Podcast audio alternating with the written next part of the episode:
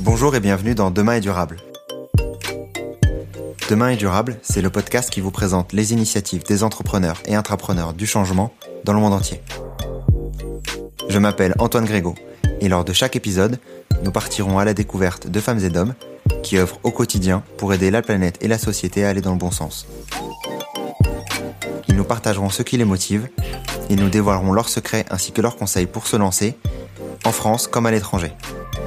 L'objectif, c'est de commencer à agir durablement dès demain et ainsi de devenir acteur du changement à notre échelle.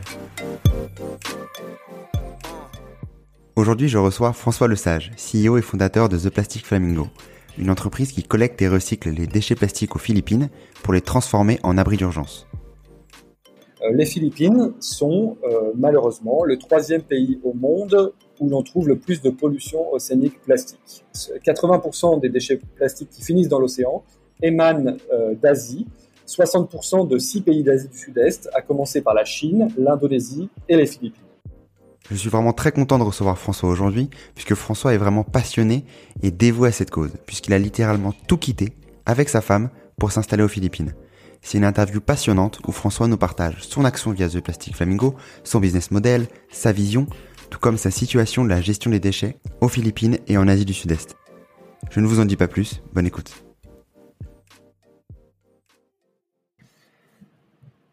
Donc aujourd'hui, je reçois François Lesage, euh, cofondateur et euh, CEO de The Plastic Flamingo. Comment vas-tu François? Très bien, euh, merci Antoine. Et toi? Ça va très bien, merci. Je suis très content de te recevoir aujourd'hui dans le podcast, de se recevoir bien entendu par distance vu que tu es basé aux Philippines et à Manille plus particulièrement. on a pu te voir dernièrement, si les personnes sont fans de, télé, sur une émission M6 et on pourra y revenir aussi si, tu le souhaites. Euh, donc concrètement, je vais te proposer dans un premier temps de te présenter. Euh, du coup, qui est François Lesage? Alors, euh, bah, je, je, suis euh, le fondateur et le CEO, enfin, c'est un grand mot de The Plastic Flamingo, une, euh, une entreprise sociale que, que j'ai lancée il y a deux ans maintenant. Euh, mais avant ça, alors, sur le plan personnel, je, suis, enfin, j'ai 36 ans, je suis marié, j'ai trois jeunes enfants, et j'ai commencé en fait après des études de management et Sciences Po par une carrière de consultant en organisation et en management. beaucoup pour le secteur public. J'ai beaucoup accompagné en fait la transformation du secteur public, sa modernisation à travers des, des gros projets de, transformation, notamment informatique. Euh, j'ai travaillé pour différents ministères, euh, notamment le ministère de la Défense, etc., dans des cabinets euh, de conseil à Paris pendant eh bien huit ans. Donc j'ai fait la carrière type du jeune consultant qui sort d'école, consultant junior, consultant senior, manager, etc. Qu'est-ce qui t'a fait du coup aller de euh, ben de 6 à 8 années de, de conseils à la création de Plastic Flamingo? Est-ce que tu peux nous raconter un peu la genèse de l'idée et de, de ton envie d'aller euh, t'expatrier aux Philippines? Oui, surtout en fait avant de, avant de me lancer dans le conseil et à la fin de mes études, en fait, euh, je suis parti une fois que je me suis marié avec ma femme pendant un an faire le tour du monde à vélo. on est parti de, de, France et on allait jusqu'au Cambodge euh, à vélo. On a traversé le continent eurasiatique en un an. On a fait plus de 6000 km à vélo. On a travaillé, traversé euh, une quinzaine de pays, je crois. Enfin, une aventure formidable pendant laquelle on a eu la chance euh, d'être au plus près du terrain, de, la terre. Quoi. Vous roulez sur la terre, ça, permet d'avoir le temps de, bien observer. Et on s'est rendu compte combien, combien la terre était polluée. Et on a pu aussi rencontrer euh, les chiffonniers du Caire en Égypte, euh, une ONG au Cambodge pour un souverain d'enfants qui agit euh, sur la décharge. Enfin, déjà, il y avait quelque chose autour des déchets qui commençait à, se planter dans ma tête et dans mon cœur. Et, et, en revenant du voyage, je me souviens très bien avoir dit à Charlotte, ma femme, bon, bah, un jour, un jour, je, trouverai un moyen de, de, faire quelque chose pour, pour ce plastique qu'on a vu partout, dans le désert en Syrie, dans, euh, dans, en Thaïlande, dans, dans, la forêt, enfin partout. Quoi, hein. Et, euh, mais je ne savais pas comment. Après, la vie m'a rattrapé, on est revenu en France, euh, j'ai trouvé un hmm. job assez classique, etc. Et c'est seulement huit ans plus tard que par une rencontre, et j'ai croisé une jeune femme qui était une ancienne collègue de, ma femme et qui m'a dit bah écoute moi je, monte une boîte pour pour lutter contre la pollution océanique plastique en Asie je veux aller euh, ramasser le plastique dans les océans et faire quelque chose là-dessus. Moi, j'ai dit, bah écoute, euh, enfin, j'ai pas dit ça tout de suite. Hein. Deux, deux, trois mois plus tard, je l'ai appelé. J'ai dit, écoute, euh, je suis chaud. Euh, j'ai envie de faire ça aussi. Euh, moi, ça va prendre un peu de temps parce que bon, j'ai une famille, trois enfants, un bel appartement à Paris, je viens d'acheter une maison. Euh, mmh. ça va peut-être être un peu compliqué sur le plan pratique, mais je, je suis, je suis motivé. Et et bien voilà, donc euh, à peu près euh, à l'été 2018, j'ai, je me suis associé, pas contractuellement parce qu'il n'y avait pas encore de société, mais dans l'esprit, avec, avec cette jeune femme, et on a commencé à réfléchir au projet. Et jusqu'à Noël, pendant 3-4 mois, je continuais mon activité de conseil, mais je commençais à discuter avec les, les associés en charge de, de, de, ma carrière dans, mon cabinet, euh, mmh. d'une sortie, en fait, d'une éventuelle sortie et je voulais partir proprement. Donc euh, voilà, il m'a fallu quelques mois pour partir. Après, j'ai travaillé pendant deux trois mois euh, à mi-temps, à la fois pour comme consultant et à la fois comme entrepreneur. Et puis voilà, en avril 2019, je suis un peu perdu dans les dates. Enfin, il y a, à peu près deux ans, ben, j'ai démissionné. Du coup, est-ce que tu peux nous partager Donc là, on comprend euh, que ton, ton idée, elle est basée sur euh, du coup une rencontre, euh, rencontre de, la, cofondatrice, j'imagine, du coup de, de Plastic Flamingo. Tu as pu du coup rejoindre aux Philippines. est-ce que tu peux du coup nous raconter maintenant le passage de Enfin, de l'arrivée aux Philippines en fait, l'arrivée aux Philippines, comment ça s'est passé d'un point de vue personnel, donc plus familial, basé sur, bah, c'est une aventure mmh également familiale puisque tu es parti avec tes enfants et, et, ta femme, euh, et également plus professionnel, comment ça s'est passé sur ces deux, euh, deux volets-là? Oui, alors euh, en fait c'est assez épique hein, ce qui s'est passé parce que là en l'occurrence euh, c'était la cofondatrice euh, d'une, d'un projet qu'on avait ensemble mais qui s'appelait pas The Plastic Flamingo et, et en fait comme beaucoup de cas en fait de, de, de création d'entreprise euh, c'est pas toujours facile de s'associer euh, correctement. Et euh, en l'occurrence, cette histoire n'a pas duré. Euh, donc, euh, ce qui s'est passé, euh, pour être un peu précis, c'est que donc cette jeune femme avait une idée en tête à laquelle elle croyait énormément. et puis rapidement, bah, moi, j'ai essayé de, prendre le bateau aussi, quoi, de, de, de, bosser. Je bossais comme un fou sur le projet, etc. Et puis, elle a un peu senti que le projet lui échappait complètement. Enfin, lui échappait partiellement et qu'elle n'en avait plus le complet contrôle, c'est ça que je veux dire. Et ça a été difficile pour elle, je crois. Et euh, en fait, ce qui s'est passé, c'est que donc en, on avait prévu de faire une mission d'exploration aux Philippines pour vérifier que notre business model euh, tenait à peu près le choc en mars. Et euh, donc on a pris nos billets d'avion et la veille du départ en avion, elle m'a indiqué qu'elle ne voulait plus continuer le projet avec moi, qu'elle trouvait préférable pour tout le monde que chacun continue de son côté, que comme j'avais énormément bossé sur la partie philippine entre guillemets, elle me laissait les Philippines, mais qu'elle voulait monter, elle, son, affaire euh, en Indonésie. Ce qu'elle a fait d'ailleurs. Hein. On, euh, a donc deux projets parallèles, elle en Indonésie et moi aux Philippines. Donc moi, je me suis retrouvé en mars à prendre un avion avec elle quand même aux Philippines euh, pour une mission d'exploration de deux semaines euh, où il fallait valider le business model avec dans l'idée que c'était elle qui allait s'installer aux Philippines et que tout d'un coup, c'était plus le cas. c'était, c'était soit, soit je m'y installais, soit j'arrêtais le projet. Euh, soit dit en passant, c'était exactement le moment où je commençais mon chômage. Donc j'avais largué tous les amarres. Donc euh, en gros, euh, situation assez assez catastrophique en fait, assez assez flippante. Mmh. et puis aux Philippines, je me suis rendu compte que bah ouais, il y avait quelque chose à faire. J'y croyais, c'était c'était bon. Et donc je suis revenu et j'ai discuté avec avec ma femme Charlotte et je lui ai dit bah écoute Charlotte Bon, j'ai démissionné. Maintenant, si on veut lancer The Plastic Flamingo, euh, bah, on est obligé d'aller aux Philippines. On va pas faire ça depuis la France. Euh, Qu'est-ce qu'on fait? Euh, On venait d'acheter une maison euh, en Bourgogne qui nous. Aujourd'hui, on est bien content de l'avoir, mais euh, on avait acheté une maison, c'était pas rien. Elle, elle avait toujours son boulot, ma femme. Donc, en gros, on s'est dit, bah, allez, on y va. On s'est associés, donc ma femme et moi. On a créé The Plastic Flamingo pendant l'été.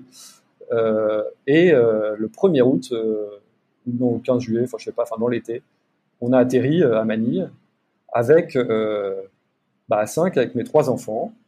Euh, cinq valises, on est reparti de zéro complet. Hein. on est arrivé aux Philippines avec centaine de kilos de bagages, rien quoi. Autant dire que pour changer de vie, c'est que dalle. Quoi. Et justement, comment s'est passée votre arrivée aux Philippines? Euh, C'est toute une aventure qui a commencé, une acclimatation dans un pays qu'on connaissait pas. On a inscrit les enfants à l'école aussi, bien sûr enfin un saut dans le vide comme jamais on en a fait dans notre vie. Hein. Et euh, aujourd'hui, euh, quand je le regarde euh, avec le recul, je me dis que heureusement qu'on n'avait pas tellement conscience de tout ce qu'on vivait, qu'on était porté par une forme d'euphorie qui était celle de vouloir changer de vie, parce que c'était quand même un peu trash, quoi. c'était quand même un peu violent. C'était quand même un peu violent. Enfin, on arrive dans un pays qui a vraiment rien à voir avec le nôtre, on n'a rien, et on se dit, on va s'installer, on va trouver un moyen, quoi, de, lancer une affaire. Et il nous a fallu euh, du temps pour nous acclimater. Hein. Les Philippines sont un pays difficile euh, pour euh, les, étrangers. c'est d'abord un pays assez cher, contrairement à ce qu'on a comme, comme idée. Il faut, faut pas mal d'argent en fait. Il faut de l'argent pour se loger, il faut de l'argent pour se, transporter. Enfin, tout est importé, donc la nourriture est chère, etc. Et, et c'est un pays, enfin, c'est un pays magnifique. Les Philippines, c'est extraordinaire, mais Manille est une ville très dur. C'est sans doute la ville, la deuxième ville du monde, je crois, la plus embouteillée. Euh, il faut euh, facilement 2-3 heures pour faire 3 euh, km. C'est une ville qui, rend, les gens assez fous. en fait, c'est pas du tout une, ville de carte postale. Mais c'est là où le problème de la pollution plastique est parmi les endroits les plus présents. Donc c'était là où il fallait aller. voilà, voilà un peu pour notre arrivée. C'était ta première fois aux Philippines en fait, après euh, du coup ces deux semaines euh, de, de découverte avec euh, ton ancienne cofondatrice. C'était ta première fois parce que quand tu racontais ton histoire sur justement le tour du monde à vélo, tu t'étais arrêté au Cambodge. c'était un peu du hasard d'arriver aux Philippines? Ou c'était ou c'était voulu? Alors c'était voulu, c'était pas du hasard. Alors il y a, y a, trois raisons principales pour lesquelles nous avons choisi les Philippines. Euh, la première raison, elle est euh, liée au projet lui-même. Euh, les Philippines sont malheureusement le troisième pays au monde où l'on trouve le plus de pollution océanique plastique. 80% des déchets plastiques qui finissent dans l'océan émanent d'Asie, 60% de six pays d'Asie du Sud-Est, à commencer par la Chine, l'Indonésie et les Philippines. donc, si on veut s'attaquer à la pollution océanique plastique, on peut, enfin, on a plutôt intérêt à aller en Asie, en Asie du Sud-Est.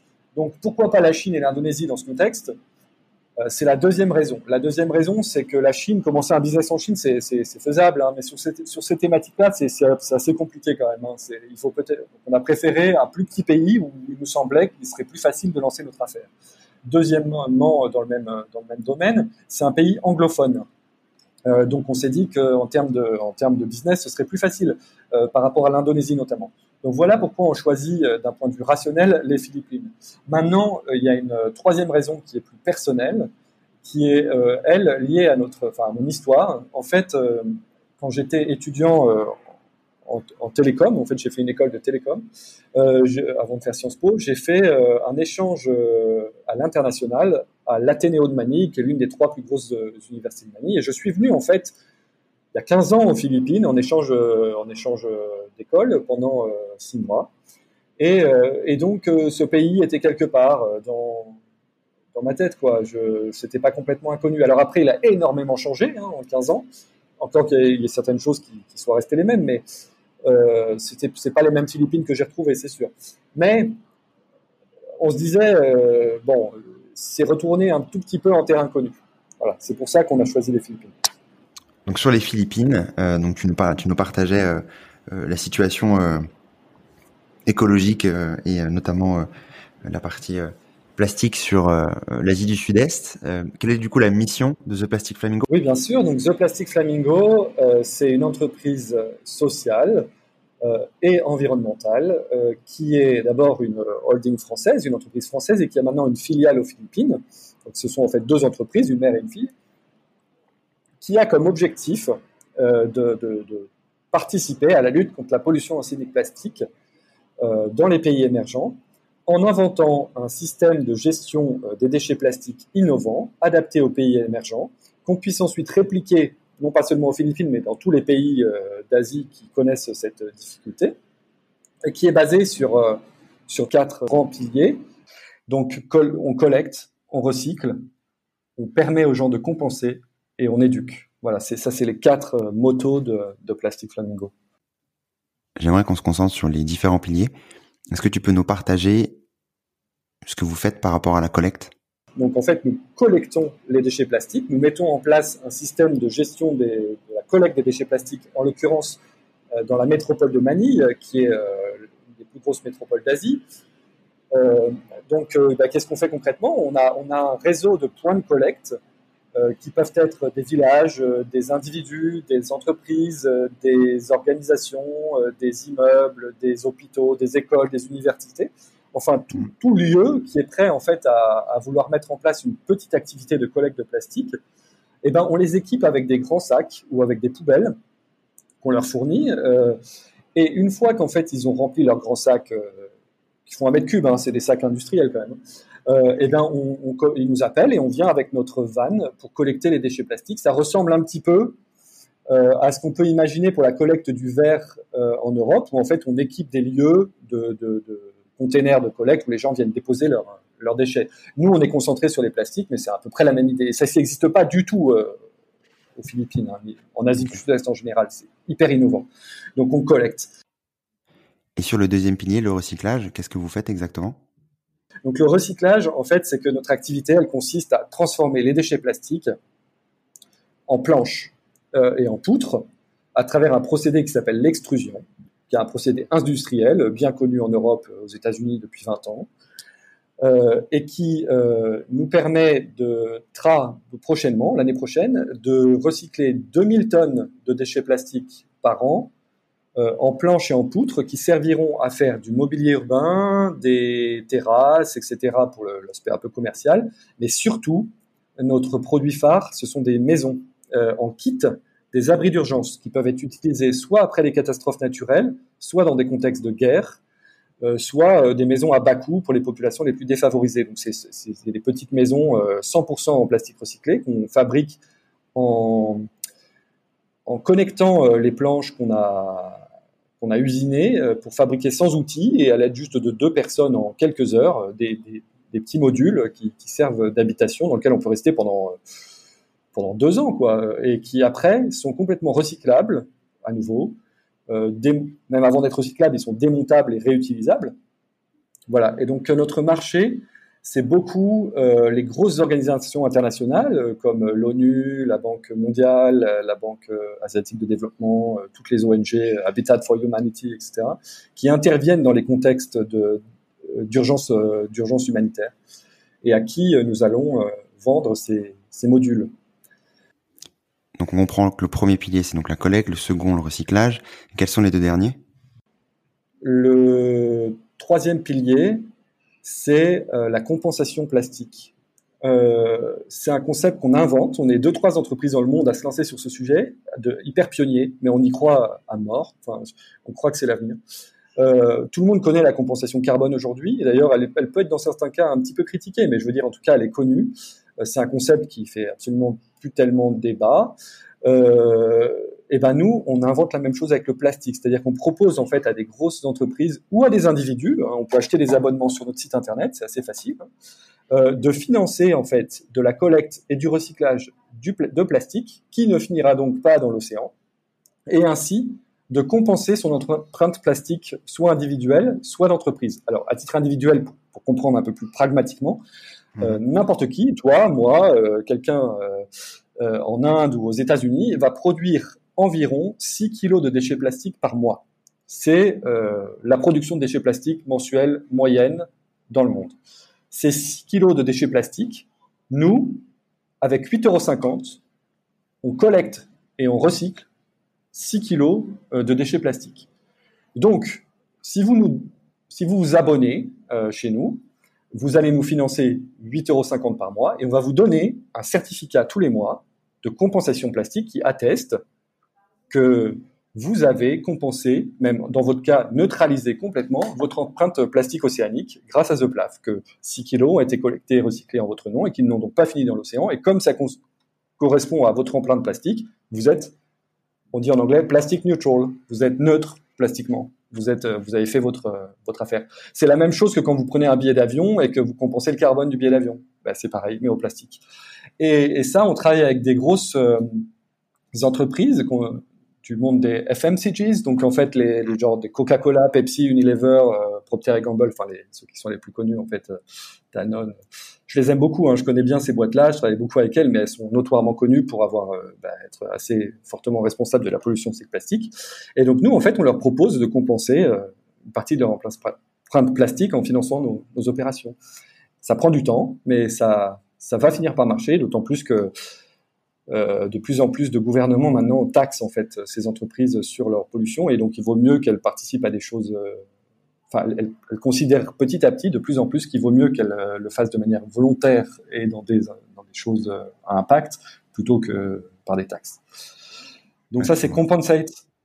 Et le, le, petit dernier que j'avais oublié pour la route, c'est educate. C'est on éduque, on éduque énormément de, de monde. Là, on a dû, on a dû On fait des formations dans les écoles, dans les universités, dans les entreprises sur la pollution chimique plastique euh, ici aux Philippines, sur comment, comment lutter, comment adopter des, modes de vie plus, plus écologiques sur ce point de vue-là. Euh, qu'est-ce qu'on fait euh, Comment comment tout ça fonctionne et, je pense, je pense vraiment qu'on a touché là des, déjà des milliers de personnes hein, ici aux Philippines. On commence à vraiment avoir une audience assez importante de ce niveau-là. Euh, comment est-ce que ça se passait avant? Est-ce qu'il y avait des collectes aux Philippines de, de, des déchets plastiques ou c'est vraiment, euh, euh, enfin, comment se passe du coup cette partie euh, lorsqu'on utilise un plastique en, aux Philippines Où est-ce qu'on le jette mmh. Qu'est-ce qui devient en mmh. fait avant avant l'arrivée de, de, The Plastic Flamingo qui s'occupe de, de, collecter une partie en tout cas de, de ces déchets plastiques? Qu'est-ce qui se passe en Asie? Pas que aux Philippines, mais en Asie et dans la plupart des pays émergents. Euh, il n'y a pas de système organisé de, gestion des déchets, en tout cas pas tel qu'on en a connaissance euh, en Europe ou dans les pays de l'Ouest.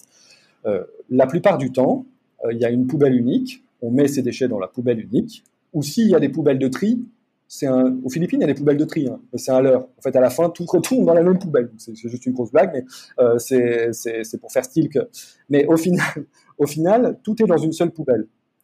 Et donc, ce qui se passe, c'est qu'il y a euh, les gens qui vont ramasser des poubelles avec des camions poubelles, qui sont en fait des sociétés privées ou semi-publiques, euh, avec des partenariats publics-privés, en général euh, très corrompus. Hein. Donc bref, il y a les camions poubelles qui se pointent, qui ramassent vos poubelles, qui les mettent dans l'arrière du camion, et là en fait le gars, vous savez, le, monsieur poubelle qui, met la poubelle dans le, camion, eh ben il va fouiller vite fait dans votre poubelle et il va essayer de repérer les matières recyclables les plus évidentes et il va les, il va les mettre en fait dans des grands sacs qui pendent à l'arrière des camions.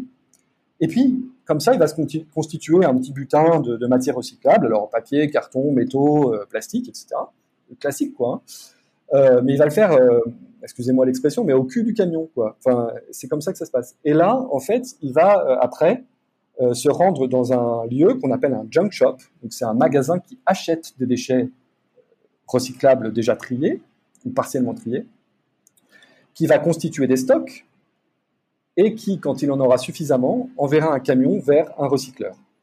Donc la première chaîne, c'est le, garbage collector, donc le monsieur poubelle, en général c'est un homme quand même, euh, qui ramasse, euh, qui fait un petit tri, tri, des déchets à l'arrière du camion, qui va voir le junk shop, et le junk shop ira voir un recycleur. Il y a aussi un autre acteur qu'on appelle le waste pickers euh, ou chiffonnier.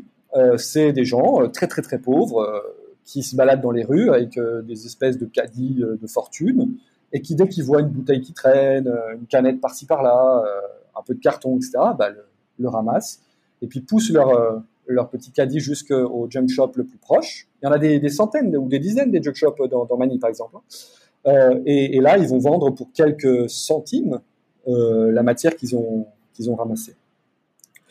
Euh, et donc ça, c'est comment ça, c'est comment ça se passe. Et quand même, sur le point social, moi, il y a un truc que je voudrais dire parce que je le dis souvent quand je suis interviewé euh, dans, enfin, dans, différents événements, c'est qu'il y a une réalité sociale qui est de, ce qu'on appelle le marché informel. Donc là, ce que j'ai ce nommé, c'est le marché informel. C'est pas un marché formel, c'est pas c'est pas structuré par des entreprises euh, structurées, c'est des petits chiffonniers, des garbage collectors qui troquent dans des petits junk shops. C'est ça qu'on appelle le marché informel. La réalité sociale du marché informel, elle est atroce. Les gens vont vendre euh, le kilo, de bouteille, une bouteille d'eau, vous voyez, une bouteille de, bouteille d'eau, une bouteille de, soda, pour pas les nommer. Et eh ben, euh, vous en prenez un kilo, vous allez, eux, ils vont vendre ça euh, 10 euh, centimes d'euros, à peu près. Euh, et pour faire un kilo, il faut quand même déjà quelques bouteilles. Hein. Donc, en gros, c'est des gens qui vivent avec un dollar par jour, deux dollars par jour maximum. Et nous, en fait, à travers notre réseau de collecte, on a, on, on ubérise un peu en fait ce système. On met en place une, on, le, oui, on, ubérise, c'est un, grand mot, mais on essaie de le disrupter pour utiliser encore des mots assez à la mode. Euh, et, donc en fait, on, on met en place un système où chacun est rémunéré correctement à chaque bout de la chaîne. Et on évite 40 000 intermédiaires, mais on fait en sorte que chacun soit payé correctement.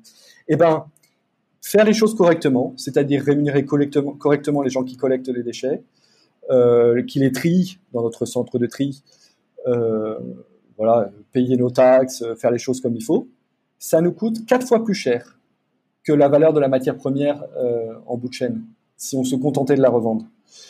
Donc, voilà, faire les choses correctement, c'est nous, on en a fait l'expérience, on est les premiers à le faire, en tout cas aux Philippines. En Asie du Sud-Est, on a pionnier là-dessus aussi. Ça coûte quatre fois plus cher mmh. que laisser agir la mafia euh, et faire que des gens vivent indignement. Donc après, il faut trouver un business model qui soit capable d'absorber ce surcoût c'est ça. Parce que sinon, on laisse les choses telles qu'elles sont. On va revenir juste sur le business model juste après. J'avais juste une petite question qui est liée à, ça. Euh, du coup, tout est basé euh, logiquement sur euh, la collecte des déchets au, début du coup de la, chaîne. Enfin, ce qu'on comprend de ce que tu nous partageais avant, c'est que les, les, différents déchets plastiques étaient du coup mis dans une seule et même poubelle et ensuite du coup triés par différents secteurs un peu informels. Euh, est-ce que les Philippins euh, font de même euh, le, mouvement d'aller justement mettre leurs déchets plastiques dans ces différentes dans le ce que tu leur proposes de réseau de, points de collecte pour ensuite toi de ton côté que la chaîne puisse puisse commencer en fait. Oui, oui, oui. ça c'est un article que j'ai écrit dans Socialter qui parle de ça et qui est très important. Il y a un paradoxe en fait philippin asiatique, euh, sud-asiatique, qui est qu'en fait, il y a une grande, enfin voilà, c'est de là, c'est là où il y a la plus grosse pollution c'est plastique. Mais il y a une énorme culpabilité. Ils sont, on, dit les, les gens manquent d'éducation, ils sont pas au courant, ils font n'importe quoi, ils sont pauvres, il faut les éduquer, etc. Il y a beaucoup de gens hein, qui ont ce discours très néocolonialiste hein, pour dire que s'il y a de la pollution, c'est parce que les gens sont cons. Eh ben non, euh, les gens ne le sont pas cons. Euh, les gens n'ont juste pas le choix. Euh, et donc ça, c'est très important.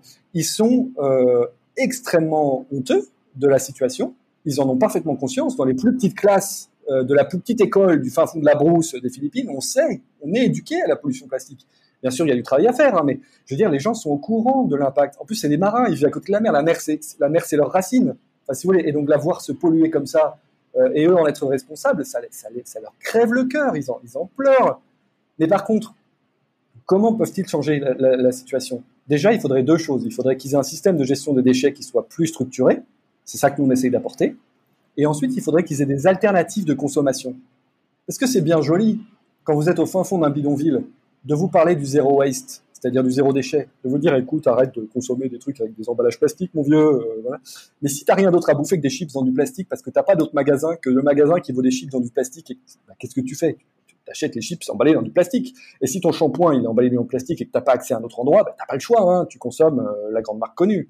Euh, donc, donc, il faut des alternatives de consommation, il faut de l'éducation, mais il faut surtout des alternatives de consommation et un waste management plus, un, système de gestion des déchets plus, approprié. Pour répondre à ta question très directement, les gens donc sont extrêmement enthousiastes quand on leur donne une opportunité d'agir de manière citoyenne sur la réduction de la pollution chimique plastique. Ils y font à fond. Et en plus, les Philippins sont hyper enthousiastes de, de nature. C'est-à-dire que c'est un, un, pays, euh, c'est ça qui est formidable. Ils sont, ils sont pleins de joie. Tu leur donnes une opportunité de, de s'engager. Ils sont, ils sont au taquet, ils vont en faire un jeu, etc. Enfin, nous, on est fascinés de, de l'enthousiasme qu'on qu'on génère. C'est pas du tout comme en Europe. Hein, enfin, euh, mais par contre, euh, par contre, euh, faut bien que des gens leur proposent ces options-là. Et c'est pour ça qu'on existe. D'où vient le plastique qu'on retrouve dans l'océan et pourquoi il y en a autant en Asie du Sud-Est?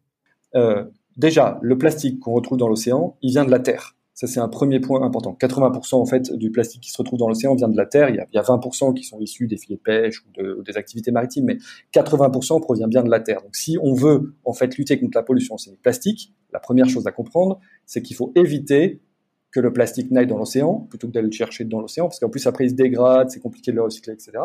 Donc il vaut mieux essayer de mettre en place des systèmes de collecte sur Terre, urbaines, pour, capter un maximum de plastique avant qu'il n'ait une chance de se retrouver dans la nature. Premier point.